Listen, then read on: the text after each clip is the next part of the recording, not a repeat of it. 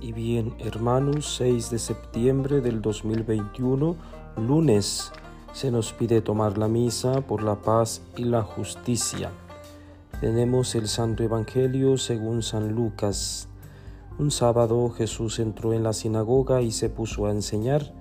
Allí había un hombre que tenía la mano derecha paralizada. Los escribas y fariseos estaban acechando a Jesús para ver si curaba en sábado y tener así de qué acusarlo. Pero Jesús, conociendo sus intenciones, le dijo al hombre de la mano paralizada, Levántate y ponte ahí en medio. El hombre se levantó y se puso en medio.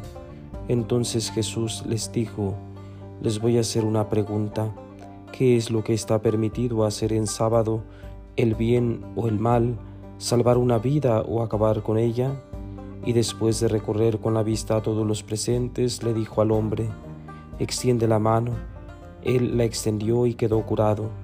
Los escribas y fariseos se pusieron furiosos y discutían entre sí lo que le iban a hacer a Jesús. Palabra del Señor. Gloria a ti, Señor Jesús.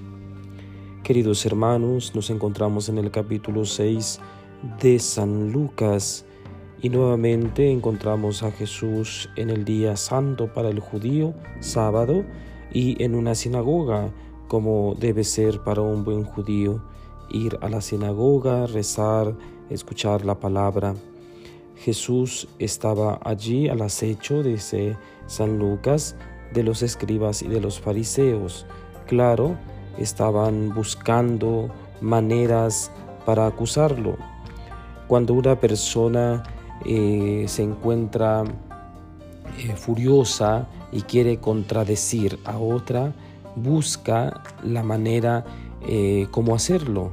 Eh, usa eh, palabras, acciones, etcétera, a su favor para poner en evidencia, acusar a otra persona. Es lo que querían hacer con Jesús, los escribas y los fariseos. Recordemos, es sábado, día sagrado, no se puede trabajar, no se puede hacer nada y este es el problema de fondo. Jesús mira a un hombre con la mano paralizada y, realiza un acto bondadoso, un acto de misericordia con él, lo cura, pero antes quiere acompañar esa acción milagrosa eh, con una catequesis, sobre todo para los escribas y para los fariseos. Hace a una serie de preguntas eh, Jesús eh, sobre qué es lo más importante, el cumplimiento del sábado o la caridad o la fraternidad, la ayuda a los demás, qué está permitido, qué es lo más correcto. ¿Sí? Eh, esta es una catequesis de Jesús. Con esto quería decirles a todos que el hermano es lo más importante, el bienestar del hermano es lo que debe triunfar en la sociedad, en nuestros grupos, en nuestra familia, en todos lados. Entonces, eh, después dice, muy interesante, dice San Lucas, después de recorrer con la vista a todos los presentes, es decir, como queriendo que quedara claro para todos el mensaje central, la caridad, ¿sí? el hermano, entonces le dijo al hombre, extiende la mano, y quedó curado. Entonces esto irritó muchísimo, muchísimo más a los escribas y fariseos, y ya estaban planeando cómo matarlo, qué hacer con él, cómo destruirlo, porque de alguna manera pues Jesús era incómodo, incómodo porque les echaba en cara sus verdades, les decía, no les mandaba decir, les decía en su cara lo que estaba bien y lo que estaba mal. El punto no es rezar, no es hacer eh, las horas de devoción, este, cumplir con todo lo que marca la ley. Jesús no está en contra de eso lo que Jesús quiere lograr en los escribas y en los fariseos y ahora eh, con todos nosotros, con toda la iglesia, es que tengamos realmente presente lo más importante, que es la caridad, la fraternidad, el hermano. Entonces, de nada nos sirve hacer y hacer eh, tantas obras de piedad, eh, tantas horas santas, tantas misas, tantos rosarios, si realmente no lo aterrizamos en la relación que tenemos con el otro, con nuestro hermano.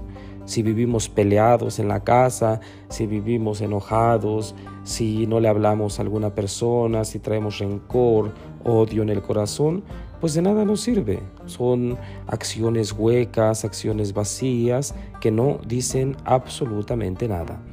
Entonces, queridos hermanos, este es el mensaje que Jesús tiene para nosotros. Seguramente a muchos eh, cae muy bien este texto, a muchos eh, les caerá incómodo, ¿verdad? Les hará incomodidad, pero de eso se trata, que llegue al corazón y que fluya, fluya el mensaje de Jesús. Seguramente hemos pensado y nosotros mismos hemos permanecido paralizados en muchos momentos, eh, no con la mano, sino eh, con todo nuestro ser, porque nos hemos quedado ahí quietos, sin hacer nada, sin eh, practicar este, el mensaje divino, que el Señor pues nos libere. El Señor nos pide extender la mano y moverla, ¿sí? es decir, a ponernos a trabajar, a ponernos a hacer algo por nuestro bien, por el bien de la iglesia, por el bien de todos. Que el Señor les acompañe. Y la bendición de Dios Todopoderoso, Padre, Hijo y Espíritu Santo, descienda sobre ustedes y permanezca para siempre. Paz y bien.